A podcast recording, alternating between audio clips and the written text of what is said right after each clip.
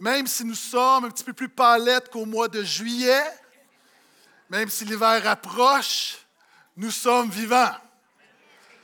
On nous regarde à l'extérieur, on a de l'air ordinaire, mais à l'intérieur, nous avons la vie de Jésus. Quelqu'un devrait dire Alléluia.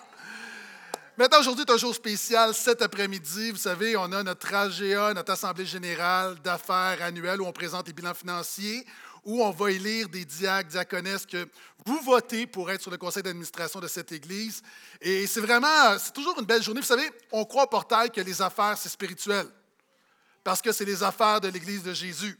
Donc, et, on est très transparent. Donc, et au portail, c'est un moment en même temps de célébrer les membres et les membres du corps de Christ. Donc, nous avons une assemblée un peu spéciale. Donc, à trois heures, on veut célébrer des choses, de plusieurs sujets de célébration qu'on va vous partager cet après-midi. Donc, pour les membres, à trois heures, avec euh, boucher et euh, petit mousseux. Ensuite, on a une brève réunion avec un moment de prière dans la parole où je vous fais mon rapport annuel, je vous donne de l'information privilégiée, on va prendre la communion. Et on va enchaîner avec la réunion d'affaires. On a aussi un vote pour l'Église de Malartic procéder à l'adoption officielle au niveau légal. Donc, plein de, bonnes choses. Tes membres du portail, c'est l'endroit où tu vas être cet après-midi. Amen. Donc, cela étant dit, nous continuons et nous terminons notre série sur le livre de Job et on termine dans l'espoir. Est-ce que des gens t'aiment ça quand ça se termine bien? Tu sais, quand tu écoutes un film, ça se termine mal, c'est plate. Maintenant, le livre de Job se termine bien.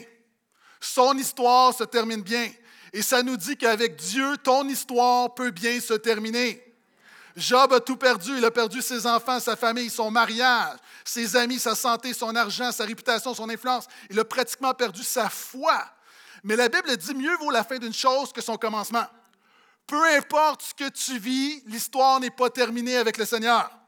Et la question que Job se pose tout au long du livre, c'est une question qu'on va se poser ce matin, c'est est-ce que Dieu peut me restaurer? Toi qui es blessé, brisé, toi qui as besoin d'être restauré, tu as des gens autour de toi, peut-être tes enfants, ton mari, ta femme, tes parents. Est-ce que notre Dieu est encore capable de restaurer portail? Hein, restaurer veut dire est-ce que notre Dieu peut réparer? Est-ce qu'il peut rétablir? Est-ce qu'il peut remettre en bon état? Est-ce qu'il peut remettre dans son état initial? Et alors qu'on voit dans les médias où plusieurs œuvres, d'art sont, sont, détruites, vous savez, c'est un phénomène qui n'est pas récent. Hein, dans l'histoire, les œuvres d'art ont, souvent été saccagées, blessées.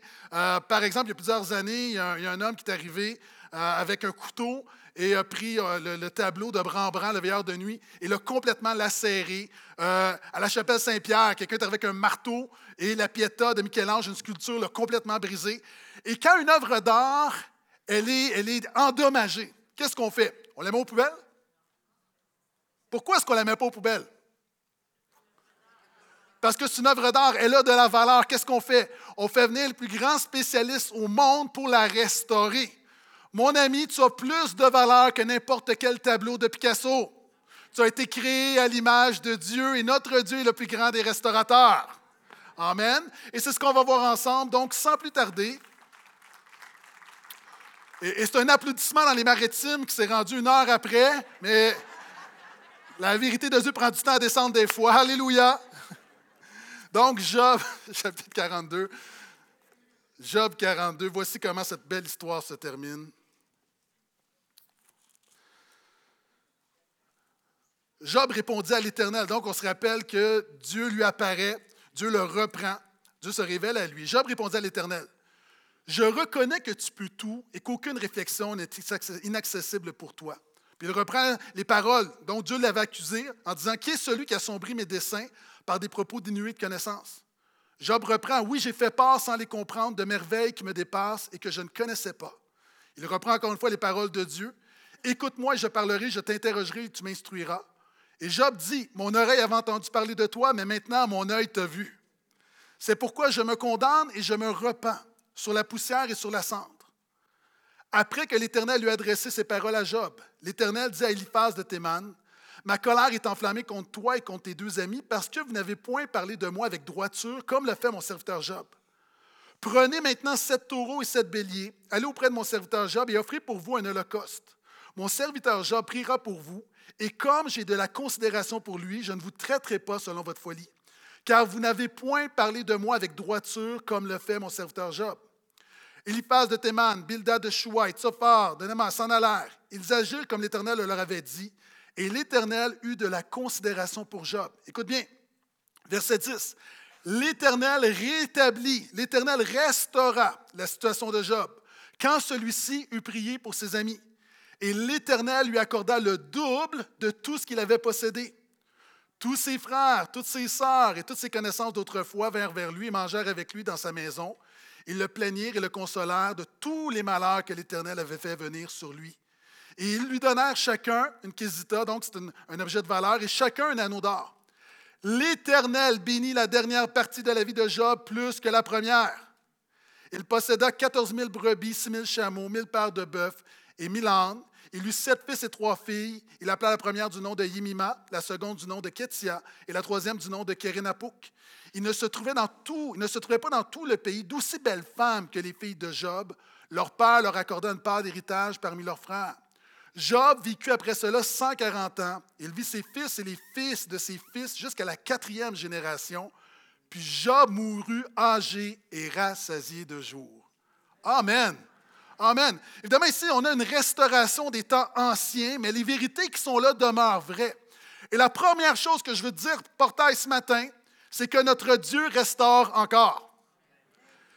Pourquoi notre Dieu restaure encore? Je regarde une belle assemblée devant moi mais personne n'est intact dans ce lieu. Tout le monde est endommagé. Tout le monde est défectueux. Tout le monde a des blessures. Tout le monde a quelque chose qui ne fonctionne pas au plus profond de son cœur. Et tu as le droit de regarder quelqu'un à côté de toi et de lui dire, tu es défectueux. La Bible dit que par nature, nous sommes privés de la gloire de Dieu. Il nous manque quelque chose pour bien fonctionner. Et comme si ce n'était pas assez, quelquefois, dans la vie, la vie apporte son lot de blessures, d'épreuves, de drames, de chaos. Donc, chaque personne ici va beaucoup plus mal que ce qu'il a l'air en réalité. Hein, j'aime beaucoup, je l'ai déjà cité, c'est le pasteur Burke qui dit Chacun de nous prétend être plus spirituel et plus gentil que ce que nous sommes vraiment.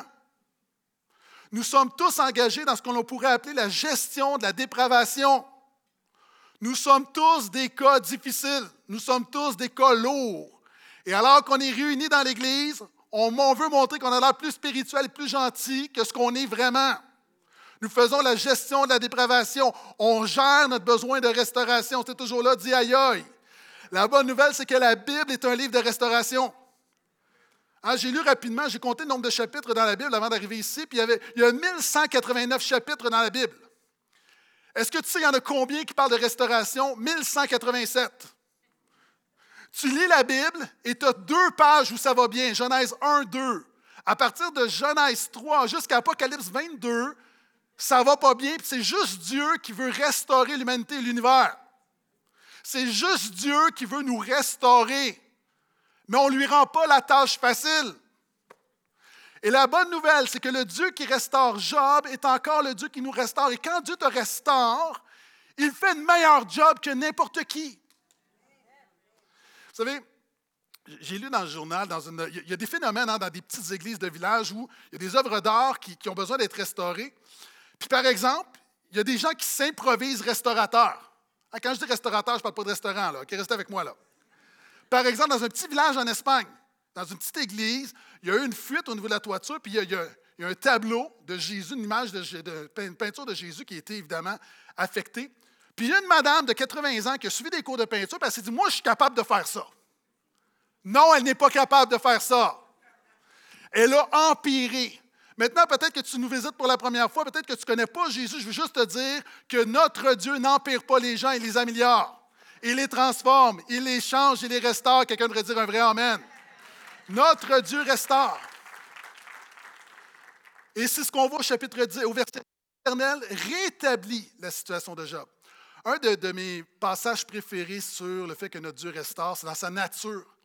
Dans Joël, à un moment donné, dans les temps anciens, Dieu envoie des sauterelles pour ravager la récolte du peuple de Dieu qui, qui s'obstine, qui ne veut pas écouter Dieu, qui veut faire à sa tête. Et Dieu veut son attention et envoie les sauterelles pour dévorer les, les récoltes. Et Dieu va dire la chose suivante non seulement je vais arrêter les sauterelles, mais je vais vous restituer les années que les sauterelles ont dévorées. Dans ma vie, je connais le Dieu qui non seulement a arrêté les sauterelles qui ravageaient des choses dans ma vie, mais je connais le Dieu qui redonne ce que les sauterelles ont dévoré. Il y a des choses dans ta vie qui ont disparu, il y a des choses qui sont blessées, il y a des choses qui ont été dévorées. La bonne nouvelle, c'est que Dieu est capable de restaurer. Et on le voit avec Job. Il restaure encore. Et tu regardes ça, tu te dis, mais ce que Dieu fait dans la vie de Job, pourquoi est-ce qu'il le ferait dans ma vie? Parce que Jésus est le même hier, aujourd'hui, éternellement. Est-ce que tu connais George Foreman? Hein, c'est un boxeur dans les années 70, en 1974. En fait, il était invaincu champion du monde, 32 victoires, je pense. Et on a tous entendu parler de Rumble et de Jungle au Zaïre contre Mohamed Ali. Il a perdu. Et ça a été pour Foreman, qui était le, champion du monde, le début de la fin.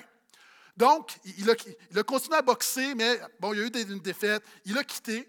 Et dans ce moment de ténèbres, il a reçu Jésus, il a donné sa vie à Jésus, il a abandonné la boxe, il a quand même planté une église, il a commencé à prêcher la bonne nouvelle de Jésus, il a fondé un centre pour aider les jeunes, pour les sortir de la rue.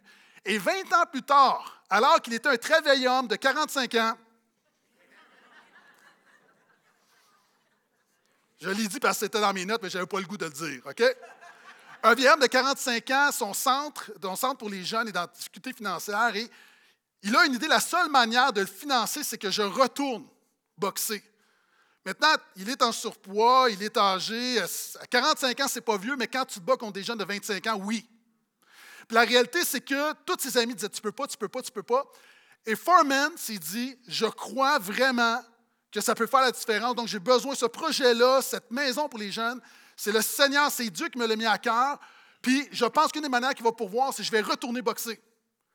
Il est revenu, il a gagné, ça a été considéré comme le plus grand comeback de l'histoire de la boxe. Le plus grand retour de l'histoire de la boxe. Quand on regarde Job, tout le monde pensait qu'il était fini. Sa femme lui disait qu'il était fini. Ses amis ont dit qu'il était fini. Mais Dieu a dit Je n'ai pas fini avec toi. Puis il y a des gens qui sont ici. Tu penses que Dieu a fini avec toi. Tu entends dans ta voix, dans ta petite tête, quelqu'un qui dit c'est fini. Le diable te dit que c'est fini. Les gens autour de toi disent que c'est fini. Mais nous connaissons le Dieu qui dit Je n'ai pas fini avec toi le, retour de Job, le plus grand comeback de l'histoire biblique. Je connais le Dieu qui fait des comebacks spirituels dans nos vies, qui nous ramène. Alléluia. Et il y a des gens, il y a des gens, vous savez, qui se disent, ils se rappellent les belles, les belles années, ils disent, ah, je me rappelle, il y a 20 ans, j'étais en feu, tu te souviens ton premier amour. Puis, il y a des gens qui passent toute leur vie chrétienne à se rappeler combien ils étaient proches du Seigneur avant. Maintenant, ce Dieu-là est le même aujourd'hui. Tu peux avoir les meilleures années spirituelles de ta vie. Tu peux servir le Seigneur comme jamais. Tu peux le glorifier comme jamais. Tu peux l'aimer comme jamais parce que ce Dieu-là restaure encore. Et comment entrer dans cette restauration? on le voit avec Job. La restauration commence toujours par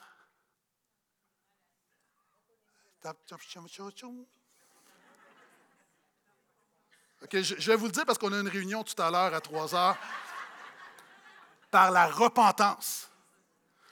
OK? Et la il faut qu'on se parle un peu de repentance parce qu'on en parle tellement puis on ne la comprend pas. La repentance, c'est toujours trois choses. OK? C'est une adoration, c'est une admission, c'est une adaptation. Si tu n'as pas ces trois éléments, ce n'est pas de la repentance, c'est des remords. Les remords ne changent rien, les remords ne restaurent pas. Job n'a pas des remords. Job est dans la repentance et ça commence avec l'adoration. Regarde ce que Job va dire au verset 2. Je reconnais que tu peux tout et qu'aucune réflexion ne t'est inaccessible. Ça commence, la restauration de Job commence avec une adoration, une reconnaissance de l'omniscience et de la toute-puissance de Dieu, de la grandeur de Dieu. Et c'est pourquoi un athée ne peut pas se repentir. Parce que ça commence par l'adoration. C'est pourquoi tu peux aller voir un psychologue, il peut t'aider à faire un bout de chemin, mais le psychologue ne peut pas t'amener dans la pleine restauration qui est en Jésus parce qu'il y a toujours une part que ça commence par l'adoration. C'est pourquoi même il y a plein d'églises où il n'y a pas de restauration, puis il n'y a pas de repentance. Pourquoi? Parce qu'on donne de la religion. Jésus n'est pas venu pour te donner une religion, mais pour amener une restauration. C'est pourquoi il y a plein de gens qui ont fait la prière de repentance et ça n'a rien changé dans leur vie. Pourquoi? Parce qu'il y a une admission, mais ça doit commencer avec l'adoration. La, véritable repentance qui amène la vie éternelle, ce n'est pas la peur de l'enfer, ce n'est pas la peur de Dieu, c'est un, un émerveillement devant la grâce de Dieu. Et Job commence dans la louange. La repentance, c'est toujours dans la louange que ça commence. Il enchaîne avec l'admission. il dit, regarde bien le verset 3, Oui, j'ai fait part sans les comprendre de merveilles qui me dépassent et que je ne connaissais pas. Job dit, j'ai parlé au travers mon chapeau. Dans des moments difficiles où j'ai chialé, je me suis plaint des prières que j'ai faites, que j'ai parlé au travers mon chapeau. C'est l'admission. Et avant l'admission de tes temps, c'est à la base, et on le voit ici, la racine de tous les péchés, tu sais, c'est quoi? C'est l'orgueil. Et Job se repent de son orgueil. Tu sais pourquoi? Parce que nous sommes des gérants d'estrade. Sais, c'est quoi, gérant d'estrade? Ah, moi, j'écoute le hockey. Puis là, à un moment donné, il y a un joueur qui rate le filet, je dis Ah! Et là, je suis fâché. Voyons, c'est pas compliqué. Tu fais une petite feinte comme ça, tu tournes, tu arrives, tu mets ça top corner, voyons. Ah, tu vois le basket, c'est comme Voyons, tu as juste à dunker le ballon. Puis souvent, on est des gérants d'estrade, même au niveau du gouvernement. Monsieur Legault, donne-moi le projet du pont Champlain, du pont tunnel. Je vais te le régler, le pont tunnel, moi. Ah, tout le monde sait des lignes ouvertes, tout le monde sait ce qu'on devrait faire. Puis souvent, même, on est comme ça, comme dans notre patron. Hein. Il y a des gens, là, tu disais, si mon patron faisait ce que je lui dis, la compagnie irait tellement mieux. Puis il y a même des gens, pas ici, mais dans nos églises, qui disent, si le pasteur faisait ça, puis ça, puis ça, ça serait le réveil. Et que ça sent le vécu. On est des gérants d'estrade et le problème, c'est que souvent de fois, on dit à Dieu ce qu'il devrait faire. Comment est-ce qu'on fait ça? Lorsqu'on chiale et on se plaint que ça ne va pas comme on veut, on est en train de dire à Dieu, tu ne sais pas ce que tu fais et je sais mieux que toi-même.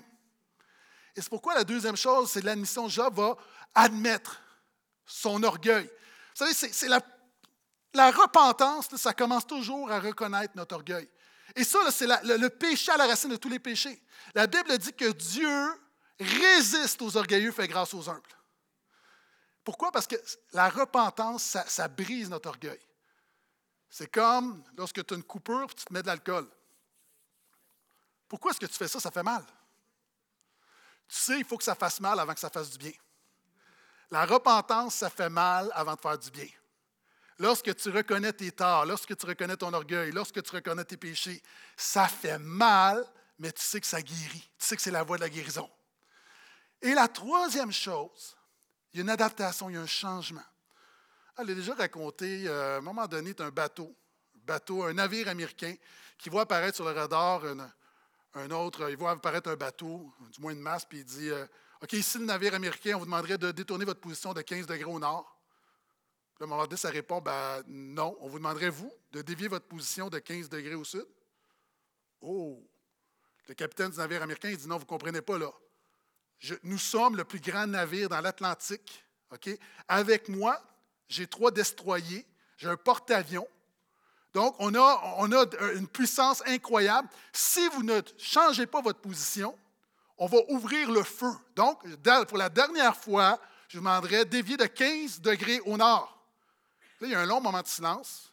Et là, le capitaine américain entend. Euh, c'est parce que ici, c'est le fort.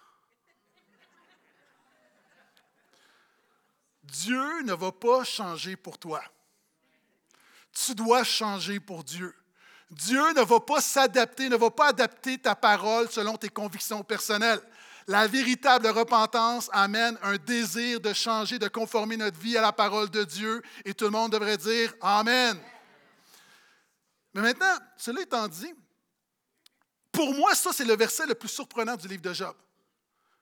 Après avoir pendant 41 chapitres où on voit Job qui souffre, de voir au verset 6, qui dit, Job dit Je me condamne et je me repens. Est-ce que je suis seul? Mais j'ai la, difficulté à comprendre pourquoi Job doit se repentir alors qu'il a tellement souffert. Ah, avec, on se dit ben, C'est normal, il a tellement souffert et on a une mentalité de compensation. Par exemple, quand on souffre, on pense que ça nous donne le droit de faire des choses qu'on ne ferait pas autrement. Exemple très pratique. Vous savez, ce qu'on appelle, il y, a, une grave maladie qu'on appelle une grippe d'homme. Tu sais, c'est quoi une grippe d'homme? C'est la pire affaire au monde. OK? C'est comme le COVID, l'influenza mélangé x 10. C'est comme. C'est quoi une grippe d'homme? En fait, est-ce que le problème, c'est la grippe? Non, c'est les hommes, le problème. Ah, parce qu'on veut se faire plaindre. Ah, c'est comme, ma femme a les mêmes symptômes que moi, puis elle a continué ses occupations, mais moi, je suis en train de mourir. Puis il y a une réalité ici, Job, dans la souffrance, la souffrance apporte des tentations qu'on n'a pas en temps différents. Et là, je vais te lire quelque chose qui, peut te choquer. C'est un, petit texte de David Paulison, qui est le, fondateur du counseling biblique christocentrique. Et, c'est quelque chose qu'on entend très, très peu.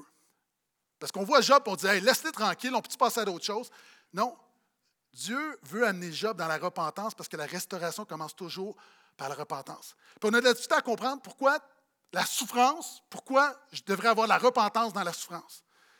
Et voici ce que David Paulison va dire, et ça, on ne l'entend pas. On l'entend très, très peu. Écoute bien. La maladie, comme toute faiblesse ou trouble, est en soi une tentation.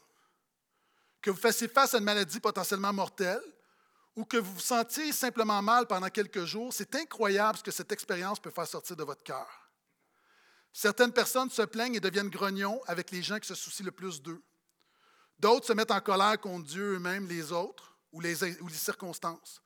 D'autres prétendent que tout va bien et nient la réalité. D'autres prétendent qu'ils sont plus malades qu'ils ne sont vraiment et cherchent une excuse pour éviter leur responsabilité professionnelle, scolaire ou familiale.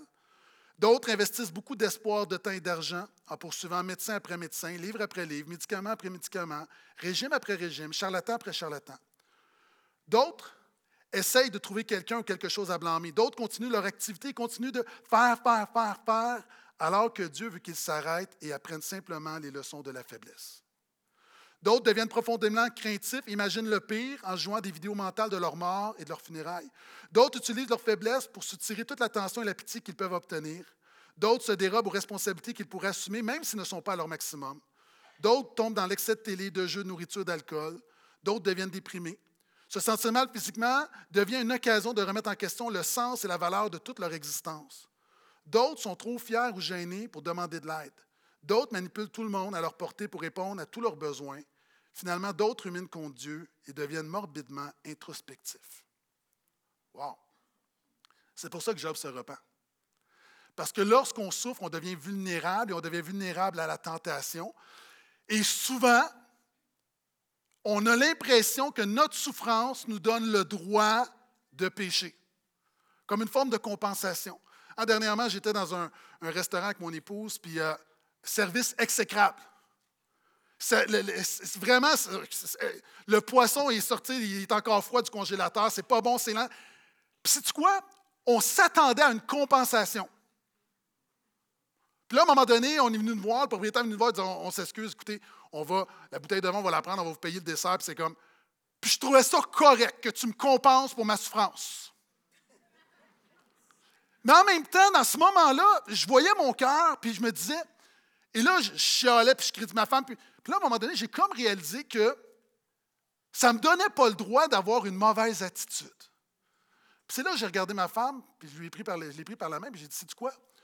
Même si c'est exécrable, le moment marquant de cette soirée, ce n'est pas le dessert, ce n'est pas la bouteille, ce n'est pas le poisson, c'est que toi et moi, on est ensemble. Puis c'est là où vous faites Ah! Mais on veut une compensation.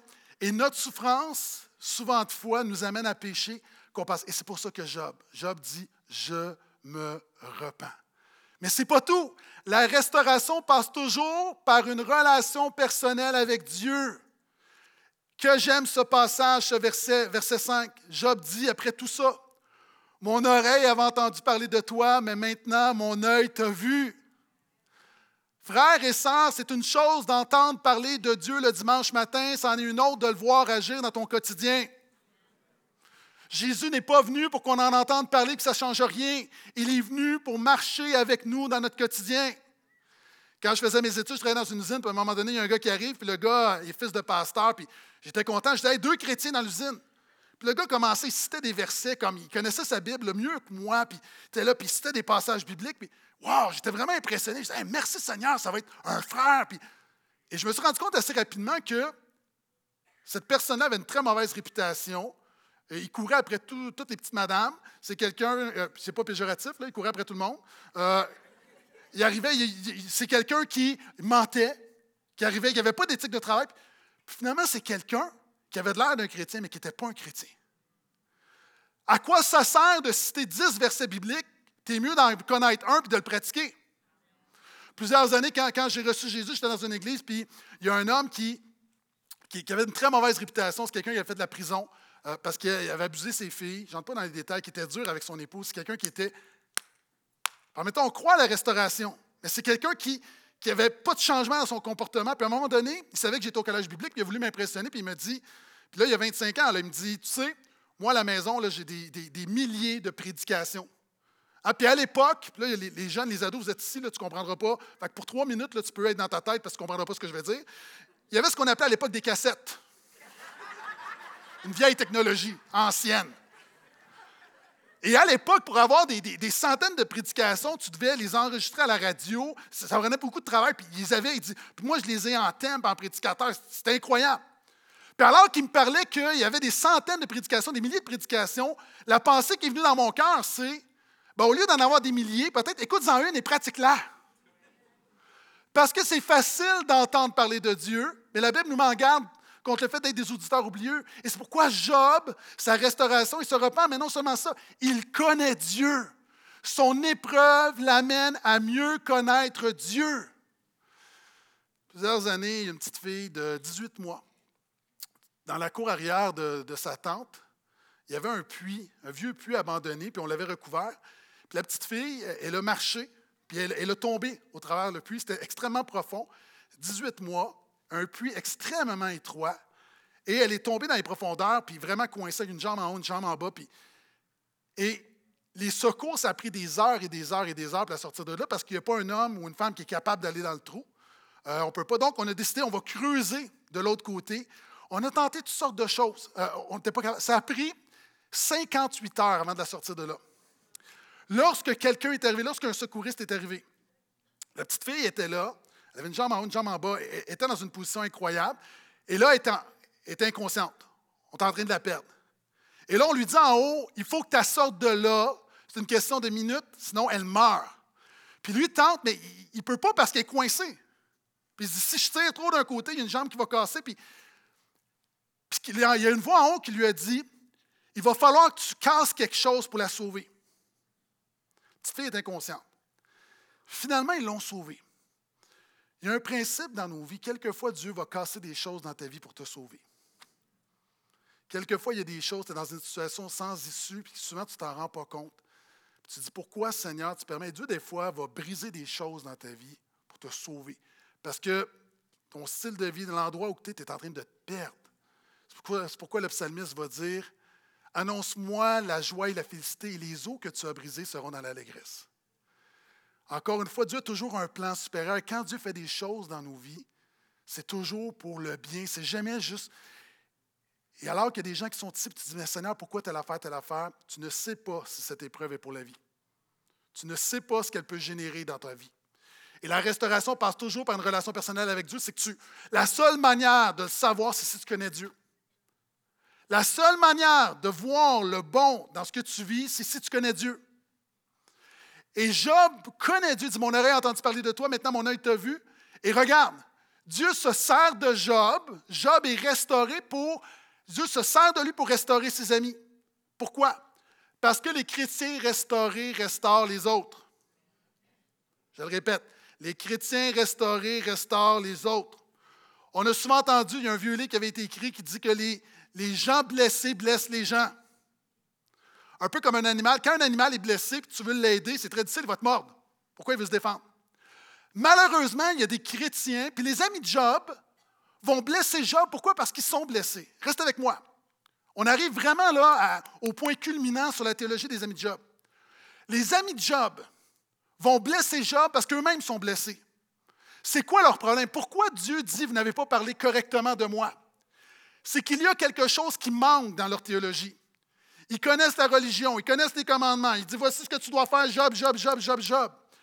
Mais Dieu s'est révélé dans sa nature comme étant un Dieu qui est plein de bonté et qui fait grâce à qui fait grâce et qui fait compassion à qui fait compassion. Exode 33. Et ses amis de Job ont zéro grâce dans leur théologie. Ils ne connaissent pas Dieu. Et quand tu ne connais pas la grâce de Dieu, tu as peur de Dieu, tu as peur de ce qui peut arriver, tu as toujours l'impression que tout est un châtiment. Ils sont durs envers Job parce qu'ils ont peur pour eux-mêmes. Vous savez, le dimanche matin ici, je peux bâtir des choses et je peux blesser des gens. En tant que parent, quand tu prends la Bible avec tes enfants, tu peux blesser tes enfants tu peux édifier tes enfants. Ce livre-là est l'épée de l'esprit. Éphésiens 6 a été donné pour protéger le peuple de Dieu. Malheureusement, il y a des gens qui ne connaissent pas bien Dieu, qui utilisent la parole de Dieu, non pas pour défendre le peuple de Dieu, mais pour blesser le peuple de Dieu. Mon ami, n'utilise pas la parole de Dieu pour blesser tes enfants. Je ne veux pas être ce pasteur qui utilise la parole de Dieu pour blesser. Encore une fois, on peut prêcher la repentance, on prêche le plein conseil de la parole de Dieu, mais ultimement, nous devons annoncer le plein conseil de la parole de Dieu qui est ce Dieu qui fait une œuvre est un Dieu de grâce, de bonté, de compassion. Et ça, les amis de Job ne l'ont pas. Et c'est pourquoi on voit en Job un chrétien, un croyant restauré, restaure les autres. Écoute-moi bien. Qui veut la pleine restauration de Dieu dans leur vie? OK, pourquoi tu la veux? Oh, ça répond moins vite. On veut tous les bénédictions de Dieu. Mais souvent, on ne les veut pas pour les mêmes raisons que Dieu. Dieu veut te bénir. Amen. Dieu veut te restaurer. Amen. Pourquoi? Parce qu'il veut se servir de toi pour restaurer les autres et bénir les autres. Ça, c'est le, plan. Tu vois ça partout dans la Bible. D'Abraham, Jésus va dire Pardonne-nous nos offenses comme nous pardonnons à ceux qui nous ont offensés. C'est un cycle. C'est un cycle. Jésus va dire Ne jugez point, vous ne serez point jugés. Parenthèse, juger, c'est les motifs du cœur. Hein, ce n'est pas reprendre quelqu'un qui commet une action, c'est les motifs du cœur. La Bible dit ne jugez point, vous ne serez point jugés. Ne condamnez point, vous ne serez point condamnés. Relâchez, vous serez relâchés. Il y a un principe, vous avez reçu grâce, faites grâce. Dieu te donne, Dieu te restaure afin d'être un instrument pour les autres autour de toi. Si tu es le seul croyant de ta famille, Dieu veut se servir de toi pour impacter ta famille. Si tu es le seul chrétien au boulot, Dieu veut se servir de toi pour impacter ton lieu de travail. Tu es le seul chrétien à l'école, Dieu veut se servir de toi pour toucher ton école à la gloire de Jésus. Souvent, on a l'impression que les bénédictions de Dieu, c'est un peu comme quand tu commandes. je ne veux pas nommer la compagnie, mais commence par AMAP, à finir par zone, OK? C'est un colis en ligne. N'importe quelle, n'importe quelle compagnie, ça marche. Moi, quand je commande un colis, je suis le destinataire. Quand je le reçois, final bâton, c'est fini. Moi, j'aime par contre regarder où est mon colis. J'aime ça savoir, euh, il se promène. Est-ce que je suis seul? Ah, oui, je suis seul, OK. OK, bon. On est tous brisés, OK? On est tous blessés. Bon. Puis, quand j'ai le colis, mais c'est fini. Mais en fait, bibliquement, tu n'es pas le destinataire des bénédictions de Dieu. En fait, tu es plus le livreur. Dieu te remet quelque chose entre tes mains afin que tu l'amènes à d'autres. Oh, il y a moins d'emmène à ça.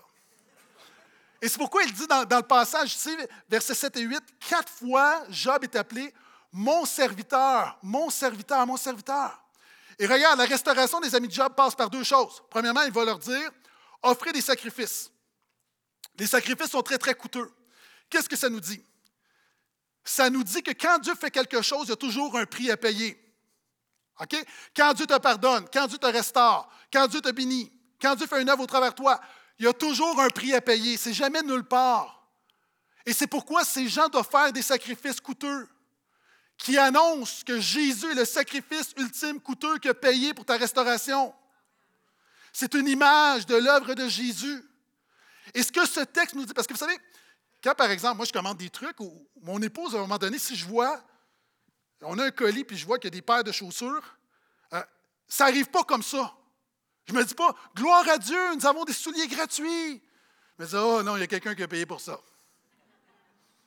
Hein, c'est la même chose. Quand il y a des livres arrivent à la maison, ma femme est nerveuse. Il y a quelqu'un qui a payé pour ça. Maintenant, réalise que dans l'œuvre de restauration dans la vie de Job et dans nos vies, il y a quelqu'un qui a payé pour ça. Jésus a payé pour ça. Mon ami, Jésus a payé pour ta restauration. Ça, c'est la bonne nouvelle. Mais ce n'est pas tout. C'est pas tout. Dieu se sert d'hommes et de femmes, se sert de l'Église, se sert de toi. Non seulement il te restaure pour que tu restaures les autres. Et regarde, il dit, Job, mon serviteur, priera pour vous. Frère, sœur, Dieu veut se servir de toi pour restaurer ton mari, ta femme, tes enfants, ton boss, tes amis, peu importe. Et la manière la plus puissante de participer à la restauration des gens autour de toi, c'est par la prière. Là, je sais que tout le monde on dit Amen parce qu'on n'a pas le choix de dire Amen à l'Église sur la prière.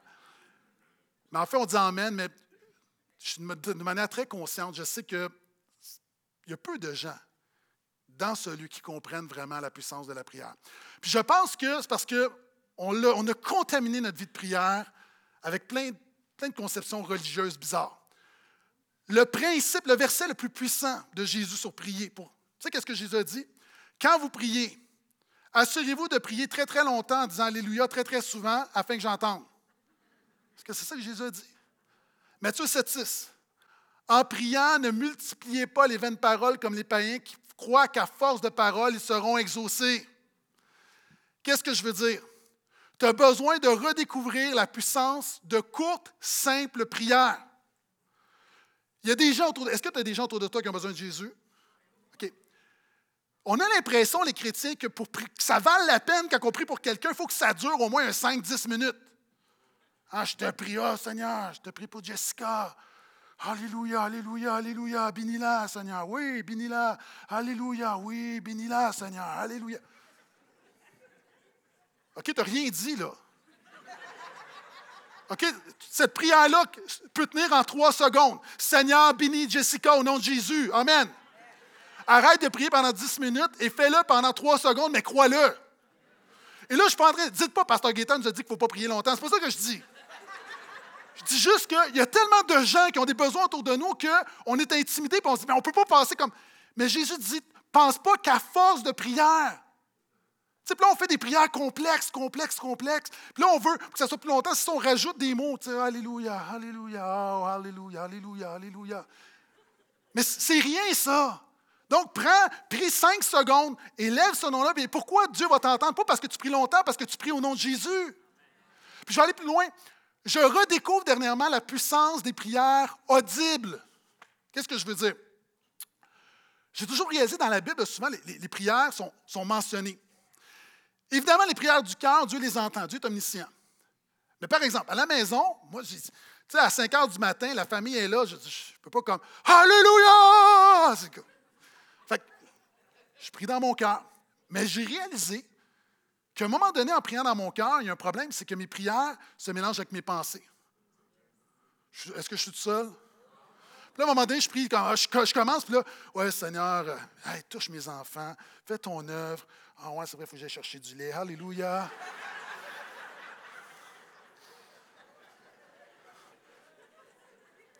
Donc, dernièrement, je, redécouvre, au lieu de, juste être, c'est correct si tu le fais, mais juste je, mentionne mes prières, je suis beaucoup plus focus.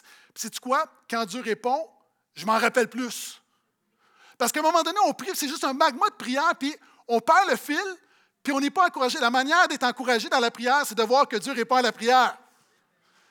Donc, redécouvre la puissance de courtes prières, de simples prières, des prières audibles. Puis là, il y a des gens, en passant, il y a une théologie, des gens qui disent Mais moi, je ne prie pas fort parce que le diable peut entendre. Comme on dit en hébreu, so what? Quand tu pries, le Dieu créateur du ciel et de la terre, c'est une connexion sécurisée. Tu dis, mais le diable va m'entendre, mais je veux qu'il m'entende prier. Alléluia. Encore un petit délai, on va y arriver, on va y arriver. Et on termine. On termine. Regarde le verset 12. L'Éternel bénit la dernière partie de la vie de Job plus que la première. Et là, on voit, là, si tu regardes dans le prologue, chapitre 1, puis tu vois dans l'épilogue, donc chapitre 42, c'est exactement le double de ces bénédictions. Puis ce qu'on veut nous montrer, c'est que la, bénédiction de Dieu, la restauration de Dieu, elle est surabondante.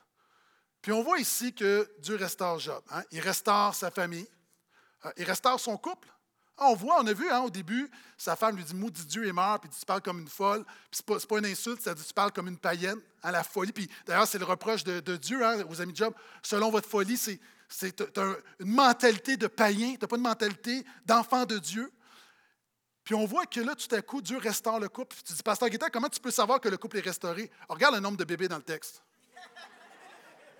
Que ça ne veut rien dire. Ouais, mais on s'entend que OK, c'est mon interprétation. Je pense que Dieu restaure le couple, il restaure sa santé, restaure ses finances, sa réputation, son influence. Et tout ça pointe dans la restauration parfaite, spirituelle, éternelle que nous avons en Jésus.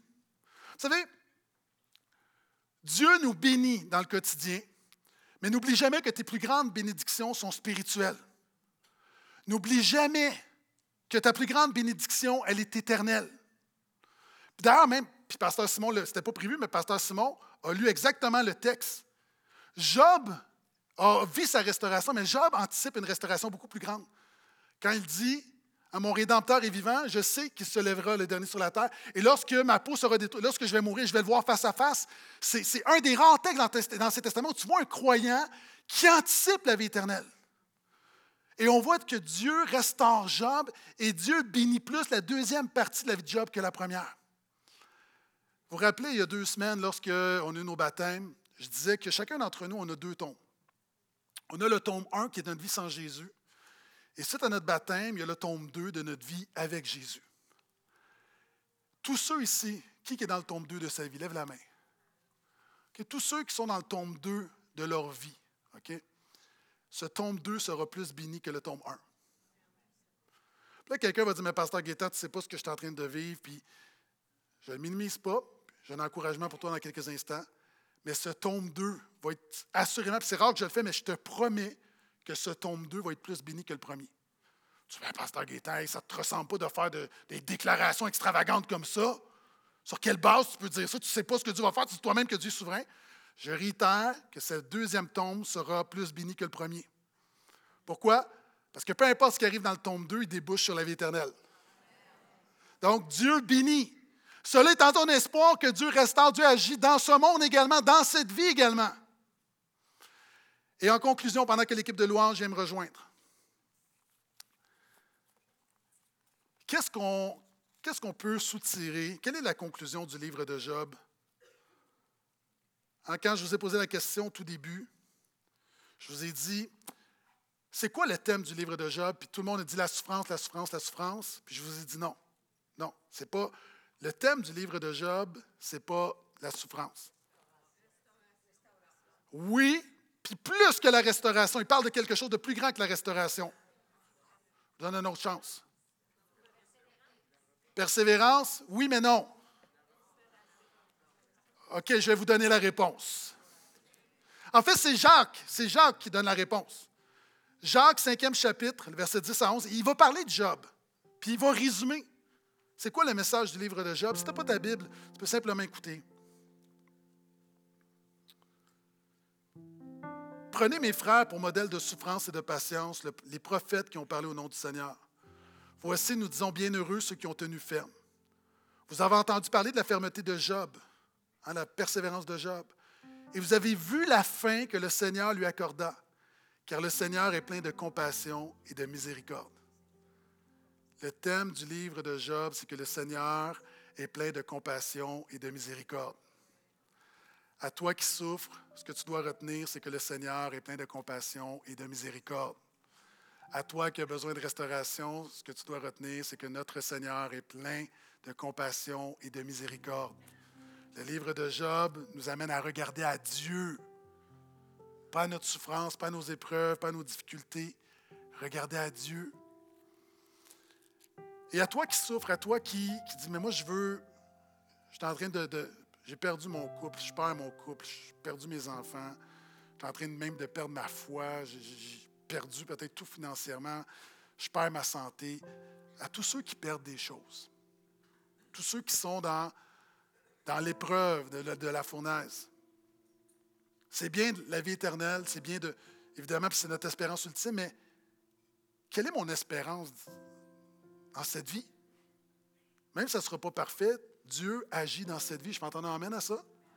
Et vous savez, on a au, Canada un sapin, en fait, c'est un pain qu'on appelle le pain tordu, qui a une particularité, c'est que ce pain-là a des cocottes. Vous savez, c'est quoi une cocotte? Une cocotte qui est impossible à ouvrir. La seule manière d'ouvrir cette cocotte-là, c'est vraiment sous une chaleur très, très intense. Puis on se pose la question, mais pourquoi Dieu a, fait, a créé des arbres avec une cocotte qu'on peut à peu près pas ouvrir, sauf qu'il y a des feux tellement intenses? Et je te rappelle qu'à l'intérieur de la cocotte, tu as, des semences, tu as la multiplication. Pourquoi? Parce que lorsqu'il y a un feu de forêt, alors que tous les arbres sont détruits, le feu qui détruit est le feu qui va ouvrir la cocotte, qui va permettre la nouvelle vie. Et dans les endroits où il y a des feux de forêt, quand tu arrives, c'est ces arbres-là qui repoussent en premier. Mais la seule manière de voir ces arbres-là, c'est sous une chaleur intense. À toi qui vis le feu de l'épreuve, puis avec tes yeux, tu vois ce qui est, ce qui est détruit. La bonne nouvelle, c'est qu'avec notre Dieu, Dieu utilise cette chaleur pour ouvrir quelque chose qui va communiquer la vie, qui va donner la vie. L'histoire n'est pas terminée. Dieu n'a pas fini avec toi. Amen. Alléluia.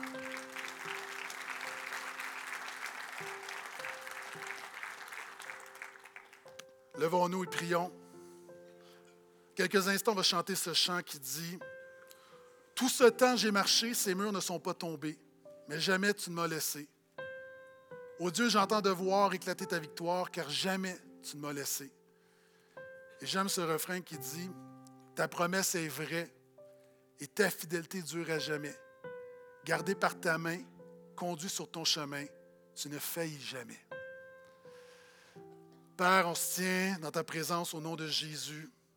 Et alors qu'on regarde ta parole, merci pour ta parole qui, est inspirée de toi, ta parole qui communique la vie, qui communique l'espoir. Je te rends grâce pour le livre de Job qui, Seigneur, qui, est un livre réaliste, un livre difficile, mais qui nous fait réaliser qu'il y a de l'espoir avec toi.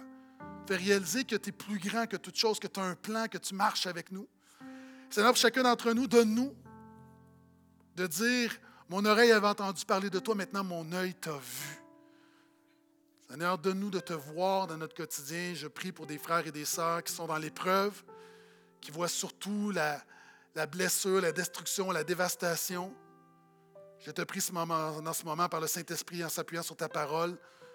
Je te prie d'augmenter leur foi, de, de mettre dans leur cœur cette anticipation que de cette difficulté peut naître la vie que le deuxième tombe de leur vie sera plus béni que le premier, que tu es encore le Dieu et le Seigneur plein de compassion, plein de miséricorde. Donc, Seigneur, pour tous ceux qui, qui souffrent, tous ceux qui, qui, qui crient pour une restauration, je te prie de faire du bien à leur âme ce matin au nom de Jésus. Et Seigneur, rends-nous non seulement de vivre ta restauration, mais rends-nous des artisans de restauration. Alors tu veux te servir de chrétiens restaurés pour restaurer les gens, alors que notre monde est brisé, notre monde est blessé, notre monde est endommagé, défectueux. Nous déclarons avec force que le seul espoir de ce monde, c'est Jésus et rien d'autre. Et par ta grâce, pour nous qui avons Jésus, donne-nous d'apporter l'espoir à la bonne nouvelle de Jésus.